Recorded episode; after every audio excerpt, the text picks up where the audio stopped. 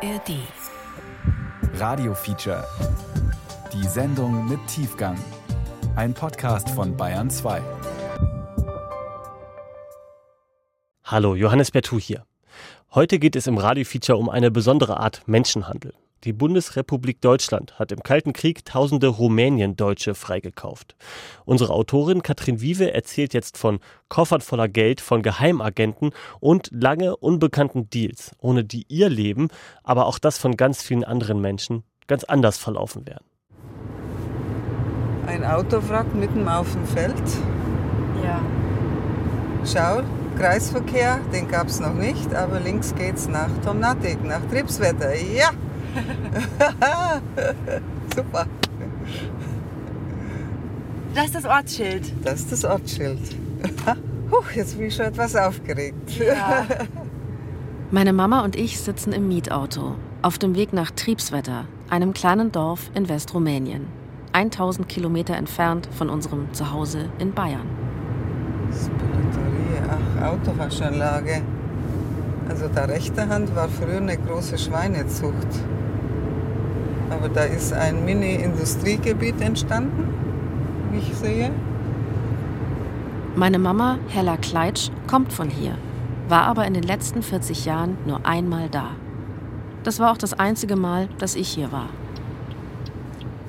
Wir biegen ab zum Dorf. Tomnatic ist der rumänische Name von Triebswetter. Und einen deutschen Namen hat das Dorf deshalb, weil hier über Jahrhunderte Deutsche gelebt haben. Auch meine Familie stammt von hier. Gab es ja eigentlich einen Bahnhof? Nee, gell? Weil hier Doch, ist der Zug. doch, doch, Ach freilich. so. Hier ist, also hier, ich meine, hier ist die, die Gleise. Ach du liebe Zeit, das war der Bahnhof. Echt? Ich glaube es nicht. Das ist eine Ruine. Da, da fällt ja das Dach zusammen. Da sind alle Leute zu Fuß hingegangen zum Bahnhof. Oh, das erschreckt mich aber. Ja, wo ist denn jetzt der Bahnhof?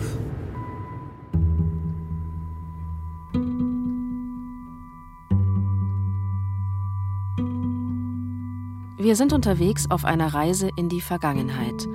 Als dieser Bahnhof noch nicht verfallen war und die Zukunft meiner Mama Hella als Deutsche in Rumänien ungewiss. Denn in diesem Dorf im westrumänischen Banat saß meine gesamte Familie fest. Sie wollte das Land verlassen, durfte aber nicht.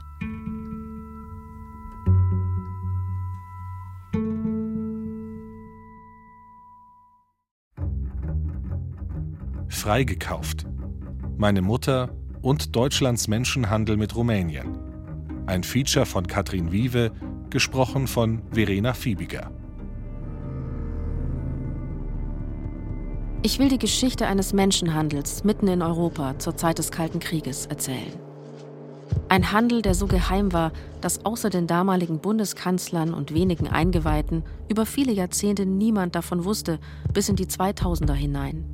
Ein Handel mit dem berüchtigten rumänischen Geheimdienst Securitate. Ich werde den Mann treffen, der mit einem Diplomatenpass und Koffern voller Geld Rumänien-Deutsche freikaufte. Ich werde Akten sehen, die jahrzehntelang geheim waren. Und ich will herausfinden, wie sehr dieser Handel das Schicksal meiner eigenen Familie beeinflusst hat.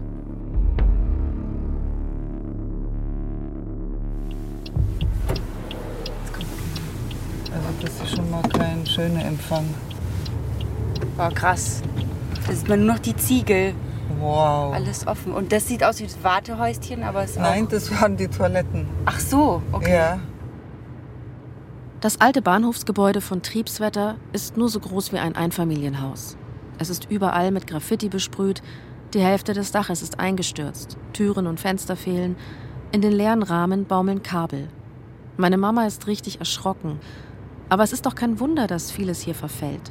Die meisten sind weggegangen. Ach, das war die Mühle? Ja. Und nebenan, glaube ich, weiß ich, wer gewohnt hat. Da war der eine Kindergarten. Da hat mein Mathelehrer gewohnt. Da hat mein Deutschlehrer gewohnt. Guck mal, das Mama, das ist ein ganz altes Haus. Da weiß ich auch, wer gewohnt hat. Und da in dem kleinen hier, in dem Anbau, da war der Uhrmacher. Der hat den eigenen Laden. Die Häuser am Straßenrand sehen ganz unterschiedlich aus. Manche sind auch in gutem Zustand, frisch gestrichen und renoviert. Früher haben hier hauptsächlich Deutschstämmige gewohnt und nur wenige Rumänen. Heute ist es umgekehrt. Triebswetter liegt ganz am westlichen Rand des Landes, 20 Kilometer von Ungarn und Serbien entfernt. Um 1900 leben in Rumänien etwa 750.000 Menschen mit deutschen Wurzeln, wie eben meine Mama und auch mein Papa. Heute sind es nur noch um die 30.000. Die größten Gruppen der Rumäniendeutschen sind die Siebenbürger Sachsen und die Banater Schwaben, zu denen meine Familie gehört. Rumäniendeutsche, die viele kennen, sind zum Beispiel der Musiker Peter Maffay oder die Literaturnobelpreisträgerin Hertha Müller. Ich selbst bin in Deutschland geboren und war nur zweimal in Rumänien. Wir parken in der Ortsmitte und wollen zu Fuß zum Elternhaus meiner Mutter gehen. Nach ein paar Metern überholt uns ein Pferdewagen. Arbeiter mähen die Rasenflächen um die Kirche herum. Und der nächste Nachbar hier, das war in meiner Kindheit der einzige, der einen Gartenschlauch hatte. Und der war im Hochsommer da auf der Straße und er hatte gefühlt tausend Löcher. Und da hatten wir Kinder unseren Heidenspaß, im Wasser zu planschen. Und das waren unsere Nachbarn. Siehst, neue Fenster sind drin.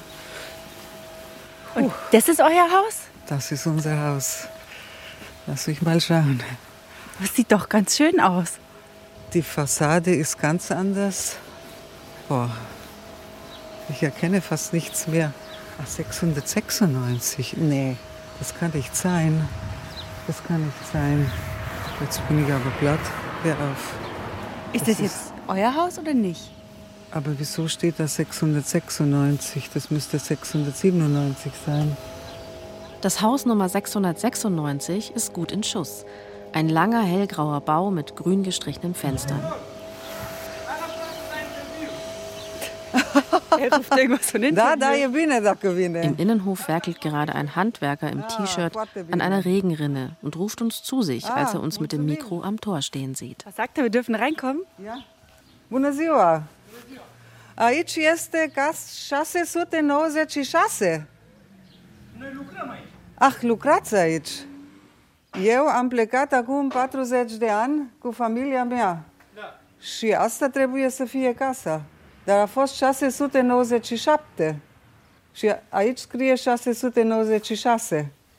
Dar precis e casa asta. Du zeigst ihm jetzt das Bild, ob das dasselbe Haus ist? sagt, da war immer ein Haus, aber ich, äh, da war nicht immer eins. Ach so, weil es hier so anders ausschaut. Ja. Schau mal, das ist ein Garten.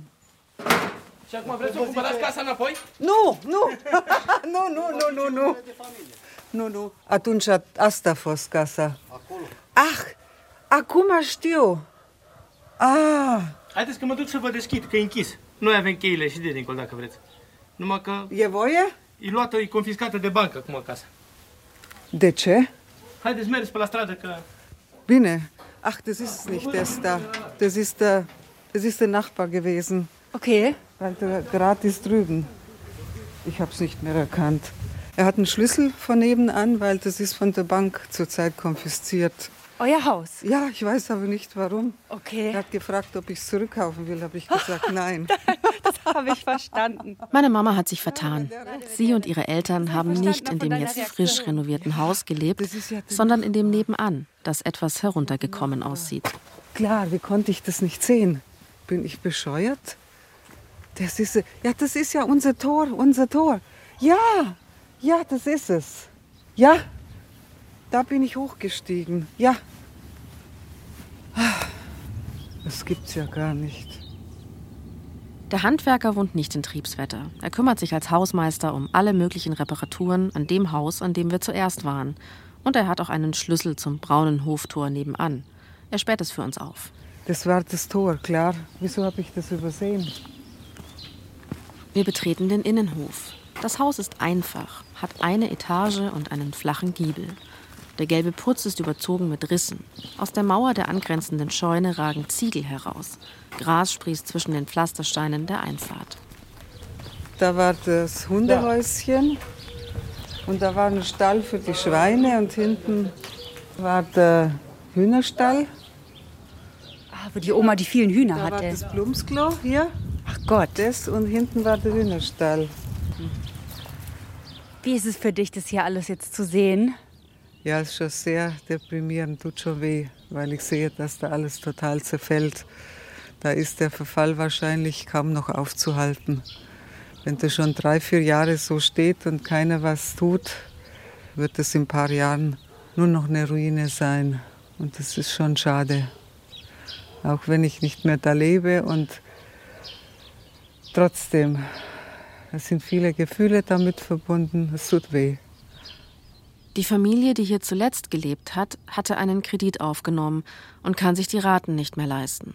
Deshalb gehört das Haus jetzt der Bank und steht leer. Rein können wir nicht. Der Handwerker erzählt, dass ein paar Straßen weiter Deutsche wohnen, die meine Mama noch kennen könnte. Zu denen wollen wir gleich. Aber zurück in die Vergangenheit, in die 1960er, als meine Mama Hella in Triebswetter geboren wird. Das Leben meiner Familie ist oft beschwerlich, aber es ist ihre Heimat, ihr Zuhause. In diesem Dorf wohnen meine Vorfahren seit dem 18. Jahrhundert. Die Familie lebt von der Landwirtschaft. Sie versorgt sich selbst und verkauft ab und zu etwas auf dem Markt. Es gab vor allem von Frühjahr bis tief in Herbst viel im Garten zu tun mit den ganzen Pflanzen, Tomaten, Paprika oder was man sonst hatte. Es war unheimlich viel Arbeit, immer von morgens bis abends. Das war ganz selbstverständlich. Da ist nichts in Frage gestellt worden. Gerade mal am Sonntag, dass man sich eine Mittagsruhe gegönnt hat, das war schon ein kleiner Luxus. Im Haus ist nicht viel Platz. Sechs Personen leben in vier Zimmern. Hella, ihre Schwester, ihre Eltern und ein Großelternpaar. Eine Toilette gibt es nicht, dafür ein Plumpsklo draußen neben der Scheune. Sie haben kein Auto und keinen Traktor. Da das Heizen so teuer ist, hält sich die Familie im Winter fast nur in der Wohnküche auf. Die anderen Räume bleiben kalt. So wie ihnen geht es vielen im Dorf. Grundnahrungsmittel wie Zucker, Öl, Speiseöl gab es selten. Und dafür musste man sich in eine ganz lange Schlange einreihen, lange stehen und dann hat man pro Person ein oder höchstens zwei Kilo bekommen. Rumänen und Deutsche leben im Dorf eher nebeneinander her als miteinander. Manche Deutschstämmige halten sich für was Besseres. Besonders in der Generation meiner Großeltern sind Ehen zwischen beiden Volksgruppen extrem selten. Das lockert sich mit der Zeit aber langsam. Freundschaften gibt es. Meine Mutter Hella ist ihre ganze Schulzeit in rein deutschen Klassen. Deshalb hat sie keine rumänischen Freundinnen. Im Dorf gibt es auch Leute, die bessere Jobs haben und nicht in der Landwirtschaft arbeiten, Lehrer oder Ärzte. Aber ob jemand studieren kann, ob es jemand zu etwas bringt, hängt häufig davon ab, ob er oder sie der Parteilinie treu ist. Das Land wird damals vom kommunistischen Diktator Nicolae Ceausescu regiert. Kritiker werden verfolgt, teilweise gefoltert. Und der Druck, sich dem Regime anzupassen, wird sogar schon auf Kinder ausgeübt. Mir fällt jetzt eine Situation aus der Schule ein. Das war so ungefähr fünfte, sechste Klasse oder vielleicht auch siebte. Und da ging es darum, dass jede Klasse eine gewisse Anzahl von Exemplaren von so einer politischen Kinder-Jugendzeitschrift äh, abonnieren sollte. Und ich habe halt laut gefragt, äh, warum müssen wir das tun, wenn uns das alle gar nicht interessiert. Und dann hat meine Klassenlehrerin mir den guten Rat gegeben, so eine Äußerung nicht mehr zu tätigen, weil ich mich damit mal sehr verbrennen könnte. Und das hat sich bei mir sehr eingeprägt.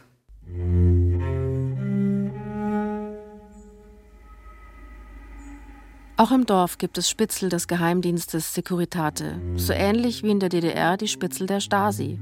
Und es kommt vor, dass jemand wegen einer bestimmten Äußerung einfach im Gefängnis landet. Man musste unheimlich gut aufpassen. In so einer Unfreiheit zu leben, da wollten die Leute ausbrechen. Mit Bespitzelung und Unterdrückung müssen zu der Zeit alle in Rumänien rechnen, die nicht auf Linie der kommunistischen Partei sind. Aber die deutschstämmige Bevölkerung wird nach dem Zweiten Weltkrieg besonders hart behandelt. Rumänien war im Krieg lange Verbündeter Deutschlands. Etliche Rumäniendeutsche kämpften direkt in deutschen Wehrmachtsverbänden oder waren in der Waffen-SS. Gegen Ende des Krieges gerät Rumänien unter den Einfluss der Sowjetunion. Der Staat lässt Zehntausende Rumäniendeutsche in Arbeitslager nach Russland deportieren, wo sie Zwangsarbeit leisten müssen. Andere werden in der Baragan-Steppe im Südosten von Rumänien ausgesetzt. Auch meine Oma ist darunter. Männer, Frauen und Kinder müssen sich selbst Lehmhütten bauen, um ein Dach über dem Kopf zu haben. Hunderte sterben in dieser Zeit. 1961, als meine Mutter zur Welt kommt, ist das erst fünf Jahre her. Obwohl Rumänien ihre Heimat ist, ist das Leben dort für viele Rumäniendeutsche schwierig. Und das waren so die Gründe, weshalb viele ausreisen wollten und eben auch meine Familie. Aber Rumäniendeutsche dürfen nicht so einfach ausreisen. Sie sind quasi eingesperrt, ähnlich wie die Bürger der DDR zu dieser Zeit. Manche versuchen illegal zu fliehen, zum Beispiel indem sie unter Lebensgefahr durch die Donau schwimmen. Ende der 60er Jahre ändert sich hinter den Kulissen etwas.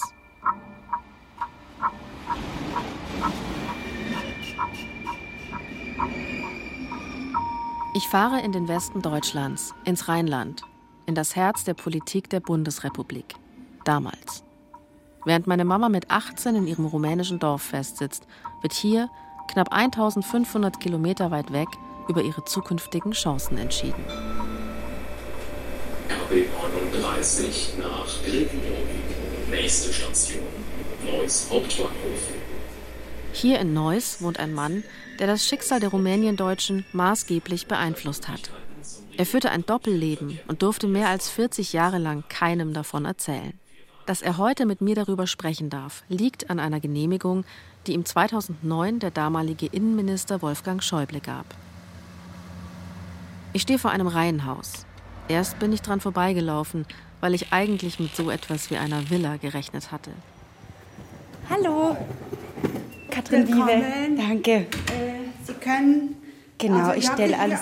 Ja, alles äh, Koffer auf. genau. Hier ist äh, die Toilette. Aha. Wenn Sie wahrscheinlich auch aus dem Zug die Hände waschen. Ich komme vom Hotel, aber ich wasche auf jeden Fall meine Hände. Eine freundliche Dame, Genau. die Haushälterin, öffnet mir die Tür und lässt mich rein. Ich weiß nicht, ob er schon hier drin ist oder nach oben. Hier ist er noch nicht, aber ich hole ihn gleich. Ja, Sie können sich da. Dankeschön. Wow. Großes Zimmer. Sie führt mich in den ersten Stock in ein geräumiges Wohnzimmer mit großen Fenstern, durch die ich auf hohe alte Bäume im Park gegenüberschauen kann. Hier drin hat alles Stil, sieht repräsentativ aus. Ein großer Salontisch, umgeben von schwarzen Polstersesseln.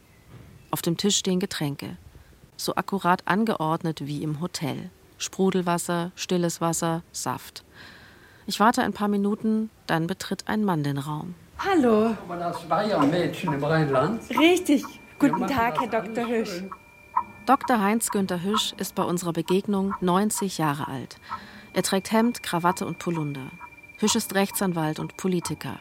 53 Jahre saß er für die CDU im Neusser Stadtrat, 10 Jahre im Landtag von NRW und 14 Jahre im Bundestag. Und das ist nicht alles. Er hatte auch eine Art geheimes Amt. Und zudem kam er so. Ja, an das Ereignis erinnere ich mich genau, als Staatssekretär Gerd Lemmer zum ersten Mal ansprach. Ich saß damals äh, in der Fraktionssitzung der CDU-Fraktion im Landtag. Im Jahr 1967 wird Hüsch von dem CDU-Kollegen Gerd Lemmer beiseite genommen. Und der ist gleichzeitig Staatssekretär im Bundesministerium für Vertriebene, Flüchtlinge und Kriegsgeschädigte. Und Lemmer erschien plötzlich in der Tür dieses Saales und ließ mich wissen, er wolle mich sofort persönlich sprechen. Das ist der Beginn von großen Veränderungen im Leben von vielen Menschen, auch im Leben von Hüsch selbst. Lemmer eröffnete mir, dass er in einer streng geheimen Sache mit mir sprechen wolle und von mir erwarte, dass ich eine absolute Geheimhaltung sicherstelle. Das habe ich zugesagt. Lemmer erzählt Hüsch, dass Rumänien Deutschstämmige unter bestimmten Bedingungen ausreisen lassen will. Vieles ist aber unklar und zwielichtig. Die Bundesregierung weiß noch nicht mal, von wem das Angebot genau kommt. Und deswegen soll Hüsch das in verdeckter Mission mal austesten. Hüsch weiß also nicht, mit wem er es zu tun bekommt. Er weiß nur, es geht um die Freiheit von vielen Menschen. Er zögert kurz, bittet um Bedenkzeit. Was Lämmer von ihm verlangt, gehört ja nicht zu seinem normalen Tagesgeschäft. Aber er sagt zu.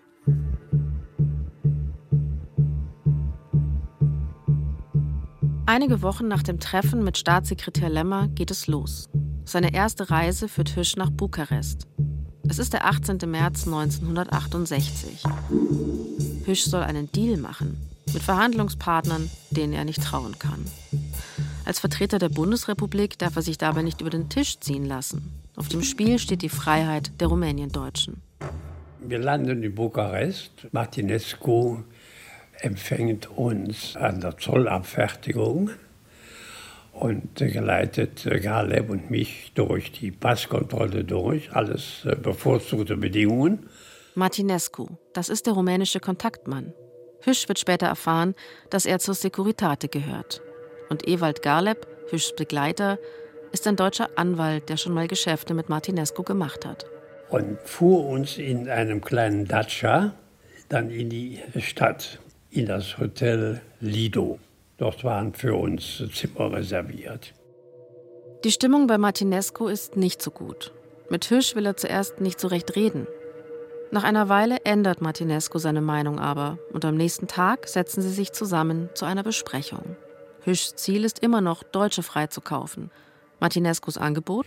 Eine Kontozahlung von 400.000 deutscher Mark ohne Quittung und für alle Personen, die ausreisen würden, je nach äh, ihrer Qualifikation feste Beträge oder aber ein Pauschalbetrag für alle Personen.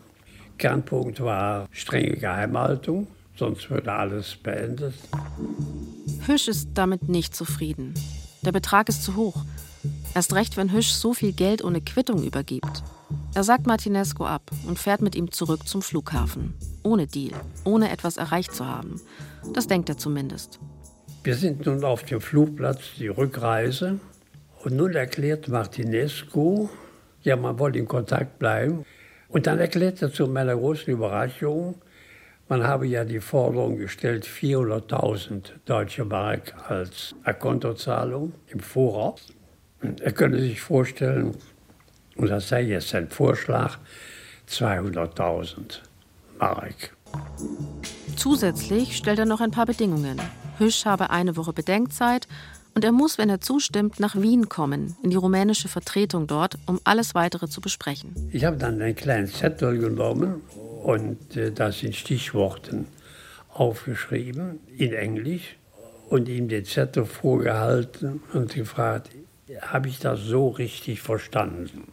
Das bejahte er. Und das ist dann auch die Grundlage der dann folgenden Vereinbarungen. So kommt es doch zum Deal. Die Geheimsache Kanal ist geboren. So wird das Abkommen in Zukunft in Bonn genannt. Heinz-Günther Hüsch akzeptiert stellvertretend für Westdeutschland die Einmalzahlung und zusätzlich Ablösebeträge für Rumäniendeutsche in drei Kategorien A, B und C, je nach Ausbildung und Qualifikation der Ausreisenden. Kategorie A für die Mehrheit der Personen 1700 Mark. Kategorie B zum Beispiel für Studenten 5000 Mark. Und Kategorie C für Ärzte und Akademiker 10.000 Mark. Hüschs Aufgabe ist so geheim, dass er absolut niemandem davon erzählen darf. Geheimhaltung ist ja eine von Rumäniens wichtigsten Bedingungen. Deshalb weiht Hüsch nur ausgewählte Familienmitglieder ein, zum Beispiel Sohn Cornel Hüsch und Schwiegersohn Mario Mein, die er sogar auf seine Reisen mitnimmt und seine Sicherheitsbegleiter nennt. Beide bringt diese Aufgabe immer wieder in skurrile Situationen, wie zum Beispiel Cornel Hüsch am Frankfurter Flughafen. Wir haben immer was zu trinken und was zu rauchen mitgebracht für die Gesprächspartner. Das gehörte damals zum sehr guten Umgangston. Und weil sich unsere Verhandlungspartner revanchieren wollten, gab es dann gerne selbst gebrannten Zuika, also ein Pflaumenschnaps. Und dieser Zuika wurde immer in Plastikflaschen, also in so PET-Flaschen, abgefüllt und uns dann übergeben. Das Problem dieser PET-Flaschen war, dass sie in der Regel den Transport nur schwer überlebten. Und in einem Fall haben wir dann das aufgegebene Gepäck halt wieder in Deutschland in Empfang genommen. Und es roch schon über Meter, als der Koffer das Band sozusagen hochlief, rochen wir schon, dass da was passiert sein muss mit den PET-Flaschen in unserem Koffer. So war es dann auch, die waren ausgelaufen. Und wir rochen wirklich wie Clochards unter einer Brücke von Paris. Die Verhandlungen finden an verschiedenen Orten statt, auch mal in Stockholm oder Rom. Meistens gehen die Reisen aber nach Bukarest. Schwiegersohn Mario Mein erinnert sich an eine Szene im Hotel Intercontinental. Am Anfang war man immer im Interconti im siebten Stock, glaube ich. Ne? Kann das sein? Siebter Stock? 17. 17. 17. Stock. Und ich weiß noch, wenn ich mich dann mit äh, meinem Schwiegervater unterhalten musste, dann ging man in ein Zimmer, drehte das Radio ganz laut und hat dann geflüstert. Und irgendwann fuhr ich dann auch mal da hoch mit, mit Leuten, mit, ich denke mal Engländer oder Amerikaner, sprachen jedenfalls Englisch. Und ich drückte dann auf die 17 und dann guckten die beiden, oh, the microphone floor. In den frühen 70er Jahren kommt der Handel langsam in Gang. Für jede Person, die ausreist, zahlt die Bundesrepublik Deutschland einen bestimmten Betrag und Hüsch bringt das Geld in Koffer nach Bukarest. Um die rumänische Seite anzuspornen, weiterhin möglichst viele Personen ausreisen zu lassen, verspricht Hüsch Erfolgsprämien bis zu 800.000 Mark pro Jahr. Er verhandelt auf seinen Reisen mit verschiedenen Securitate-Offizieren. George Marco Oberstleutnant, ein typischer machtbewusster, cholerischer, manchmal unbeherrschter Mensch, der äh, in den Verhandlungen manchmal sehr freundlich sein konnte, sich auch schon mal bedankte, aber andererseits auch cholerisch in den Verhandlungen rumschrie, mit den Fäusten auf dem Tisch schlug. Mit der Zeit verlangt die rumänische Seite immer höhere Gegenleistungen. Was genau sie fordert, dazu gleich mehr.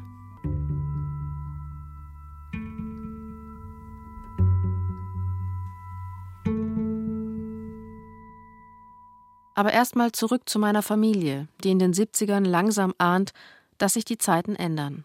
Also ich kann mich erinnern, das waren die sogenannten Winterferien. Wir saßen in unserer Wohnküche und da war es kuschelig warm, draußen war es ziemlich kalt und die ganze Familie saß beim Abendessen und so nach dem Essen hat mein Vater gemeint, er hat jetzt was ganz Besonderes mitzuteilen. Mein Opa verkündet der Familie, dass er den Ausreiseantrag gestellt hat. Es ist kurz vor Weihnachten 1979. Meine Mutter Hella ist 18 Jahre alt.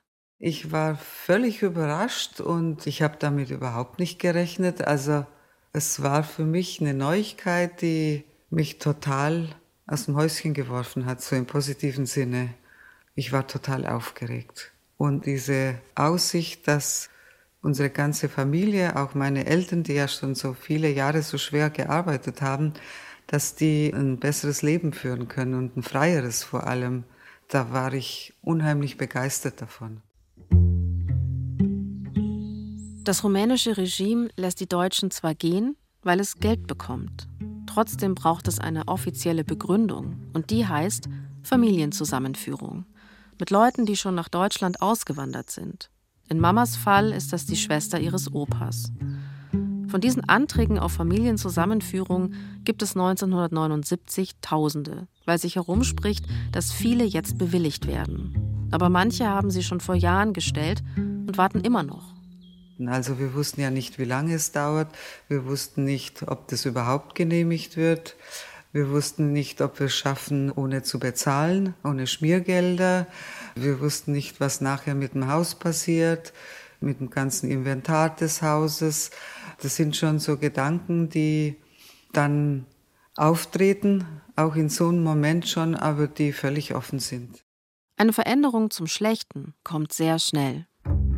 Hella ist Erzieherin, ihre Schwester Grundschullehrerin und beide bekommen Berufsverbot. Denn wer einen Ausreiseantrag stellt, zeigt, dass er nicht hinter dem System steht und darf in Rumänien damals nicht mehr in einem erzieherischen Beruf arbeiten. Also schuften meine Mama und meine Tante Anfang der 80er wieder mit ihren Eltern in der Landwirtschaft und haben keine Ahnung, wie es weitergeht. Meine Familie ahnt natürlich nichts davon, aber zur selben Zeit geraten auch die geheimen Verhandlungen von Hüsch ins Stocken. Mittlerweile verhandelt er schon seit 14 Jahren mit der rumänischen Securitate. Der Vertrag, der zu der Zeit gilt, enthält keine Kategorien mehr, sondern einen Pauschalbetrag von 4000 D-Mark für jede Person. 1982 führt Rumänien eine neue Regel ein, die alles ändern könnte. Das Dekret 402. Jede Person, die ausreisen will, soll die Kosten für ihre Schulbildung und Ausbildung selbst an den rumänischen Staat zurückzahlen, als Entschädigung. Und zwar in Valuta, die sie aber eigentlich gar nicht besitzen durften. Valuta bedeutet ausländische Währung, wie D-Mark oder Dollar. Eine Katastrophe, auch für meine Familie, denn pro Person können das mehrere 10.000 Mark sein. So viel haben sie nicht. Dabei bekommt die rumänische Regierung unter der Hand schon Millionen über Heinz-Günther Hüsch. Und nicht nur das. In der gesamten Verhandlungszeit haben wir zusätzliche Leistungen erbracht, die eben nicht in Geld bestanden. Und die Krönung war, ein Mercedes der höchsten Klasse war damals 300 SEL. Das ist die Staatskarosse, mit der auch Adenauer fuhr. Rotes Polster, Fernseh, Kühlschrank für Number One. Number One war das Codewort für Ceausescu.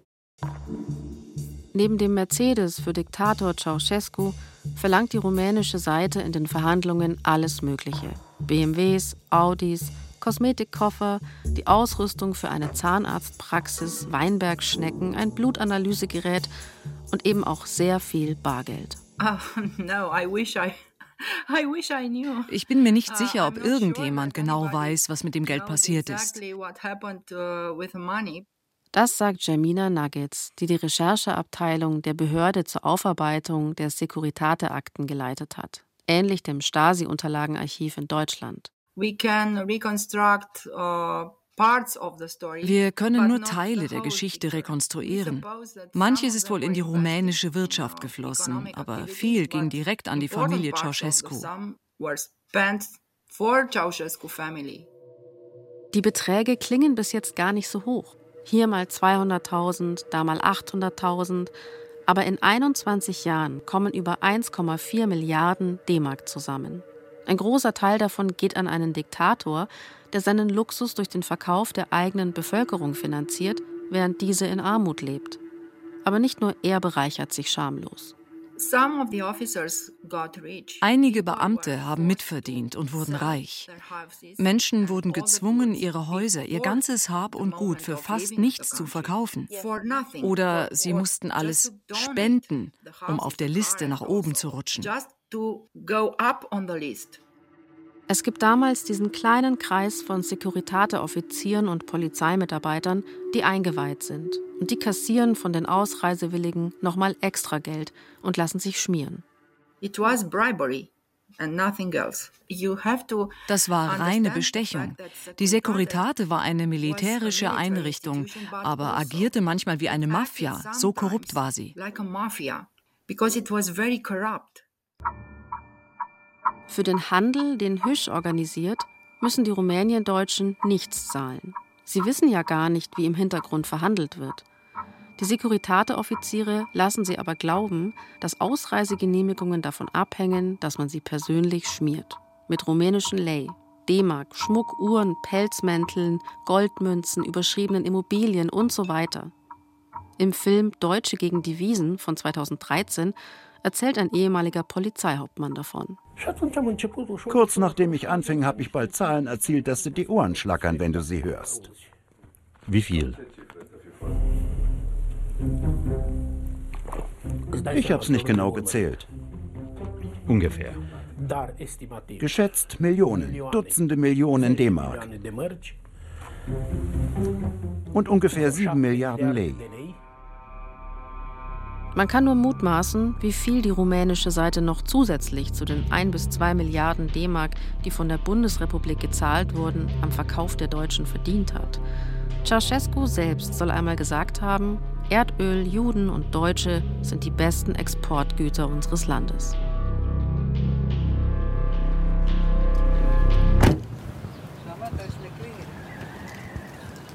Ja, dann klingel mal. In Triebswetter in Rumänien sind wir ans andere Ortsende gefahren. Wir haben den Tipp bekommen, dass hier noch Deutsche wohnen. Leute, die nicht ausreisen wollten. Haben wohl auch einen Hund. Einen. Klein und laut. So, noch mal, klingel mal nochmal, warte, ich drück auch nochmal. Meine Mutter Hella kann sich an die Familie erinnern, weiß aber nicht, ob sie sie noch kennen. Lass mal mich vor. Ja, ja, ja. Grüß Gott. Ich Hallo. bin die Tochter von der Gleitschkatti, von der Nummer 1 Katti. Die Nummer 1 Katti. Hinter dem Hoftor steht eine Frau, die uns misstrauisch mustert. Ey, jetzt kenne ich dich. Ja? Ja. Ich bin die Aber ich Jünger. weiß nicht mehr die Jüngste. Bitte? Eine Jüngere und eine Ältere war. Ja, Zwei ich, Mädler. ich sind die Jünger. Aber ich bin auch schon 60. Und ich 70. Ja, siehst Die Zeit vergeht. Das Jetzt strahlt das sie die und es sprudelt nur so aus ihr heraus. Das, was sie und meine Mama sprechen, ist übrigens Schwobisch. So nennen die Banata-Schwaben ihren Dialekt. Die Frau hat eine graue Kurzhaarfrisur. Ihre runden goldenen Ohrringe und ihre lange blaue Strickweste über dem Pullover erinnern mich an meine Oma. festen Händen. Ja, in festen Händen. Ja, ja, ja. Der eine ist ja bei mir zurückgekommen, der eine Sohn. Sohn. Erst werden die wichtigen Fakten geklärt. Hat Hella Enkelkinder? Bin ich schon verheiratet? Und so weiter. Meine Mama kennt die Frau noch als entfernte Nachbarin. Im Dorf haben sie sich halt alle irgendwie gekannt. Im Innenhof schaut ein Mann verstohlen zu uns rüber. Irgendwann kommt er auch zu uns ans Tor. Ja, das ist ja nix. Komm, kannst du. Ey, komm mal, kennst du das Mädel noch? Das Mädel? Naja, Wer ist jetzt er? das ist mein Mann. Kennst du nicht mehr? Gleich. Jetzt Naja. bin ich aber sprachlos. Na, weil ich jung gesagt habe, Großmutter war immer da.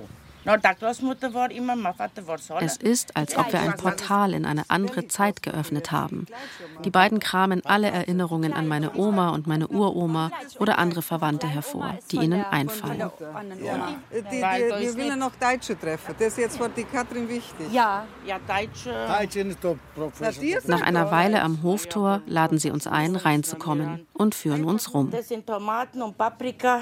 Rechts sind die und Karotten, äh, ganz Kraut. viele. Ist keine Karotten. Wo sind Nicht? Karotten? Ach so, auf der rechten Seite. Nein, das, das Ganze ist Ka äh, Dill. Dill, ja, ja, ja. Und der geht mir kaputt. Ich- Wir wissen nicht warum. Au, ach so. Und ich sage, Sie arbeiten immer noch in der Landwirtschaft, besitzen aber mehrere Maschinen, Gewächshäuser und haben sich richtig etwas aufgebaut. Wir gehen ins Haus, in eine Wohnküche. das macht nichts. Ich hab. Ach so, oh danke, aber. Soll ich einen Kaffee machen? Du, wir trinken gar keinen Kaffee. trinken Tee. Tee hast, gerne. Was für Tee? Äh, Früchte, äh, Kräuter oder so? Ja. Die Frau stellt uns noch einen Nusskuchen mit dunkler Schokoglasur auf den Tisch, der genauso schmeckt wie der von meiner Oma. Beide wollen gerne mit uns reden, übers Dorf und darüber, wie es jetzt für sie ist, hier zu leben, wo doch fast alle weggegangen sind. Aber sie wollen lieber nicht, dass ihre Namen im Radio genannt werden. Es ist traurig. Bis im äh, 90 habe ich jeden Mensch gekannt und gewusst, wo er wohnt und wie er heißt. Ab 90, glaub mir ehrlich, ich weiß nicht einmal den vierten Teil nicht mehr. Ich weiß nicht, wir sind keine 40 Familien mehr. Vielleicht noch 50, 60 Personen sind Deutsche. Mehr ist nicht mehr. Hier im, im Ort? Ja. Ja. Wir waren viele, aber ist alles weg. Und haben Sie es auch überlegt, ob Sie auch weggehen wollen? Ja, die, die Jugend war ja, war ja schon früher, schon in Ceausescu-Zeit wollten die alle weg. Denn haben man hat ja schon gehört, durch einen Briefwechsel oder so hat man gesehen, oder wenn jemand von Deutschland kommt, das hat ja gesehen, hat der kann den, den Wohlstand schon hier vorstellen. Nicht? Hier war Armut, war nichts und dort war alles in Hülle und Fülle. Da die brachten Schokolade, Kaugummi und alles was. Und für Sie ist die Heimat hier. Sie wollten da bleiben. Mir ist die Heimat wichtig, wie als was. Ich war in Deutschland nicht einmal. Ja, jedes Jahr. Sehr oft war ich in Deutschland. Aber Deutschland ist nicht für mich. Der Schwopak sagt, daheim ist daheim, wo man hin am Ober ist. Daheim ist daheim. Und wenn es hinter dem Ofen ist. Meine Mama nickt. Warum glauben die beiden dann, sind fast alle anderen weggegangen? Ja, der Hauptgrund war der Wohllust. Die sind alle gekommen von Deutschland mit den breiten Autos und mit den Geschenken und wie gut das drüber ist. Zur Frage bleiben oder gehen hat das Ehepaar eine klare Meinung. Sie haben die Stellung gehalten und die, die weggegangen sind, haben das Dorf im Stich gelassen. Unterschwellig wird dieser Vorwurf deutlich. Meine Mama hört zu, nickt höflich und sagt nichts. Später reden wir lange darüber und ich frage sie, ob an den Vorwürfen nicht was dran ist. Ja, es ging eigentlich im Grunde darum, dass jeder seine eigene Haut gerettet hat und dass dann das Kulturgut sich aufgelöst hat, das war die Folge des Ganzen. Leicht fiel die Ausreise aber bestimmt keinem. Die Familien, die ausreisten, mussten ihre Häuser für einen Spottpreis an den Staat verkaufen. Alles, was sie mitnehmen durften, musste in Koffer oder genormte Kisten passen. Es galt also, entweder dableiben und alles behalten oder gehen und den ganzen Besitz, den man über Generationen aufgebaut hat, aufgeben. Die Familie meiner Mutter bekommt die Ausreisegenehmigung drei Jahre, nachdem sie den Antrag gestellt hat. Wie genau ihre Eltern es Hella erzählen, weiß sie nicht mehr. Nur, dass es schnell das ganze Dorf weiß. Das umstrittene Dekret 402 wonach sie ihre Ausbildungskosten privat an den Staat zurückzahlen sollten, hatte Unterhändler Hüsch übrigens verhindern können. Und alle Familienmitglieder sind wochenlang unglaublich aufgeregt. Bis der Tag der Ausreise kommt. Hella, ihre Schwester und ihre Oma sollen als Erste gehen. Der Rest der Familie will etwas später nachkommen, um noch alles Nötige zu regeln. Es war Januar 1983. Ich kann mich erinnern, ich hatte ein paar Stiefel, eine Winterjacke und eine Mütze, ein paar Handschuhe und im Koffer ein paar Sachen zum Wechseln, eher Hosen, Pullis, Wäsche und das war's, mehr nicht. Wie bist du aufgewacht? Hast du überhaupt geschlafen? Wie, wie war das alles? Ich kann mich nur erinnern, als wir im Zug saßen und zwar von Temeswar nach Wien, da kann ich mich noch erinnern. Genau. Wie war das da? Äh, ja, die Reise ins Ungewisse. Wir waren zu dritt, die Oma, meine Schwester und ich. Und ich weiß nur noch, dass wir immer zum Fenster rausgeschaut haben, andere Landschaften gesehen haben und unheimlich äh, aufgeregt waren und ganz gespannt waren, wie das am Abend sein wird, wenn wir in München ankommen. Bis dahin ist niemand von ihnen jemals im Ausland gewesen. Es war Erleichterung und zum ersten Mal dieses starke Gefühl, ich komme wohin, wo ich gar nicht weiß, wie es sein wird. Wir hatten eine starke Hoffnung, aber so viel Ungewissheit hatte ich noch nie in meinem Leben, wo ich jetzt hinkomme, was jetzt heute noch sein wird oder die nächsten Tage. Dann seid ihr von Wien in den letzten Zug und dann nach München gefahren. Genau, von Wien nach München, das war die letzte Etappe. Und wir sind auf alle Fälle abends, als es schon dunkel war, angekommen in München. Und die vielen Lichter im Bahnhof, die Beleuchtung, dann bunte Lichter, dieses lebhafte Treiben, das war schon alles unwahrscheinlich beeindruckend und so völlig neu für uns. Und die große Freude waren die Verwandten, die uns da empfangen haben. Wie war das dann?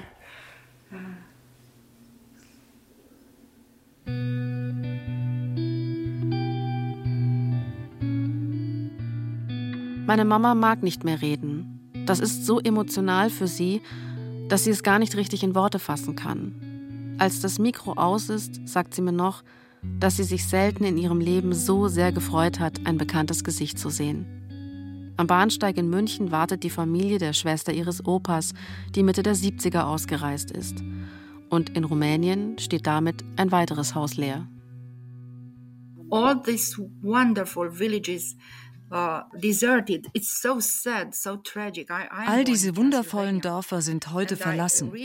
Es ist so tragisch. Ich bin in Siebenbürgen geboren und ich fühle mich wirklich wie auf einem Friedhof, wenn ich durch diese kleinen Dörfer gehe. Neun Jahrhunderte Geschichte wurden zerstört. Eine Schande. Das ist die Tat eines Verrückten, Hunderttausende der eigenen Bürger zu verkaufen. Wie kann man das tun? Das ist Wahnsinn. This is quite madness. It cannot be anything else but madness. Jermina Nagels vom Securitate-Archiv betont, wie wichtig die deutsche Bevölkerung kulturell und wirtschaftlich für Rumänien gewesen ist.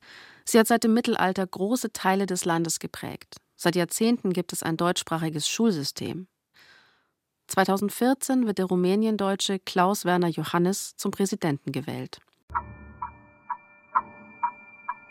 Mit dem Weggang der Deutschstämmigen ist auch viel Wissen und Wirtschaftskraft verloren gegangen.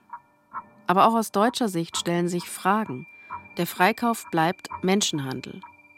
Wie vertritt man das moralisch, Geld für Menschen zu zahlen und dadurch einen Diktator und sein Regime mitzufinanzieren? In erster Linie, ich war Anwalt. Ich sah die Not der Deutschen in Rumänien. Und zu versuchen, in dieses System der Unterdrückung und Unfreiheit wieder Hoffnung und persönliche Freiheit zu bringen. Das war dann doch stärker als die ideologische Ablehnung derer, die auf der anderen Seite standen. Heinz-Günther Hüsch führte den Freikauf in den 21 Jahren seines geheimen Amtes nur aus. 300 Mal traf er Vertreter der rumänischen Seite. Entschieden wurde über den Handel aber auf höherer Ebene, ohne dass die Öffentlichkeit davon irgendwas mitbekam, ohne jegliche Transparenz. Vier Bundeskanzler standen dahinter: Kurt Georg Kiesinger, Willy Brandt, Helmut Schmidt und Helmut Kohl. Einer von Kohls engen Beratern in den 80ern war Horst Teltschik, der später Leiter der Münchner Sicherheitskonferenz wurde. An die moralische Frage, ob man sich an einem Menschenhandel beteiligen sollte oder nicht, erinnert er sich gut. Ja, das ist natürlich eine Frage der Abwägung. Um was geht es? Es geht nicht darum, Securitate zu finanzieren und zu helfen, sondern es geht darum, Menschen äh, frei zu bekommen. Und meine persönliche Meinung war, da würde ich auch mit dem Teufel reden, wenn ich einen Menschen frei bekomme. Ich kann mir den Partner nicht aussuchen. Hätten wir Securitate als Gesprächspartner abgelehnt, wäre gar nichts passiert. Und Securitate ist am Ende wie das kommunistische System in Rumänien genauso zugrunde gegangen, trotz Freikauf. Was zählt Geld gegen ein Menschenleben? Laut Horst Teltschik gab es innerhalb des Warschauer Pakts keine vergleichbare Initiative, die so geheim war wie dieser Freikauf. Auch heute weiß kaum einer davon, auch nicht in Rumänien. Die meisten, die vom Freikauf wissen, bewerten ihn positiv. Viele finden ihn sogar gerecht, erzählt die rumänische Forscherin Dr. Jamina Nuggets. Der kommunistische Staat hat diese Menschen kostenlos ausgebildet, also ist es nur fair, Geld für ihre Ausreise zu bekommen. Nuggets selbst sieht das aber anders. Das ist Heuchelei. Wenn, dann hätte das für jeden rumänischen Bürger gelten müssen, nicht nur für Deutsche. Wenn jemand dieses Geld nicht besaß, gab es für ihn keine Möglichkeit auszuwandern. Und das verstößt gegen internationales Recht.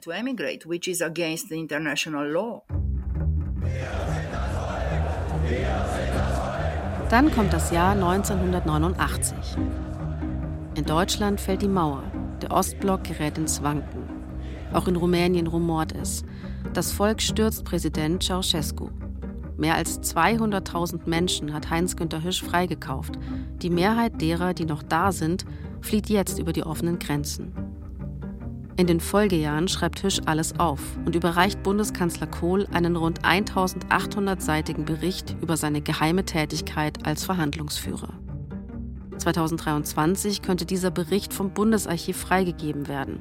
Sehr wahrscheinlich ist das aber nicht, wegen der vielen persönlichen Daten, die er enthält.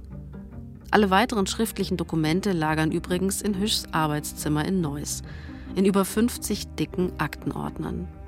In einem von ihnen steckt die Antwort auf eine ganz persönliche Frage, die mich am Ende dieser Reise noch beschäftigt. Ich habe alle Abrechnungslisten bekommen, aber die sind weitergeleitet. Das wiederum sind jetzt die Antworten der deutschen Seite auf die rumänische Liste. Ich gehe mit Hüsch Einreiselisten aus dem Jahr 1983 durch. Und so kommt es dann auch, dass ihre Urgroßmutter Katharina Kleitsch, stammend aus Triebswetter, am 20.01.1983 in Nürnberg registriert wurde, als eingereist. Das mit den verschiedenen Listen ist etwas kompliziert. Und das heißt, meine Mama und meine Tante sind nicht auf dieser Liste, weil die auf einer rumänischen Liste aufgetaucht sind. Ja, die sind auf der rumänischen Liste aufgetaucht und werden also infolgedessen nur jetzt in den Abrechnungen zahlenmäßig erfasst. Hier, In einem Wohnzimmer in Neuss finde ich den Beweis, dass auch meine Familie freigekauft wurde, dass auch für sie Geld gezahlt wurde, das Hüsch bar in einem Koffer nach Rumänien gebracht hat.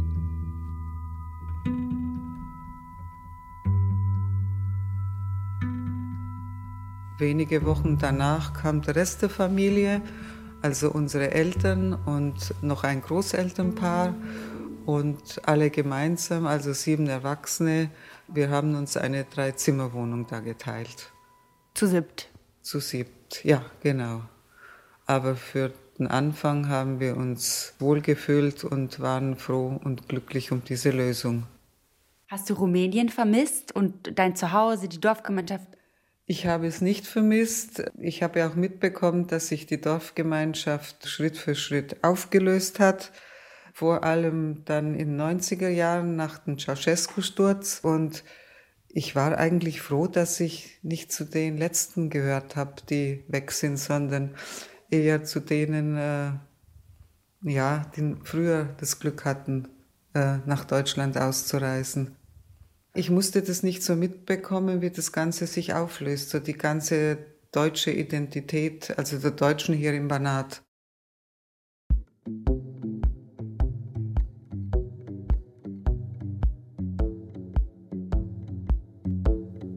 Freigekauft. Meine Mutter und Deutschlands Menschenhandel mit Rumänien. Ein Feature von Katrin Wiewe. Es sprach Verena Fiebiger. Ton und Technik Susanne Harasim. Regie Alexandra Distler. Redaktion Johannes Bertou. Eine Produktion des Bayerischen Rundfunks 2022.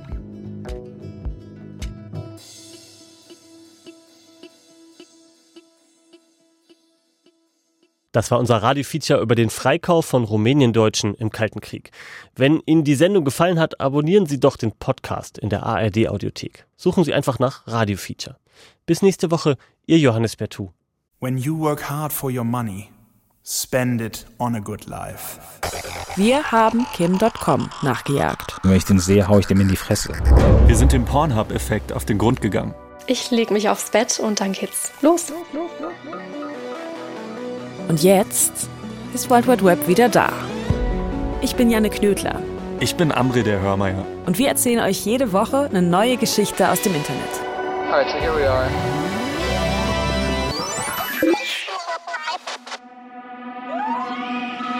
Es geht um eine unwahrscheinliche Freundschaft mit einer Hackerin. Um Geister, die durch unsere Lieblings-Apps spuken. Um Memes und was sie über uns verraten und um die ganz großen Rätsel des Internets. Mal Wissenschaft, mal Technologie. Mal Investigativrecherche, mal Tierdoku. Aber vor allem geht es um spannende Stories. Die neue Staffel gibt's ab jetzt jeden Donnerstag in der ARD Audiothek.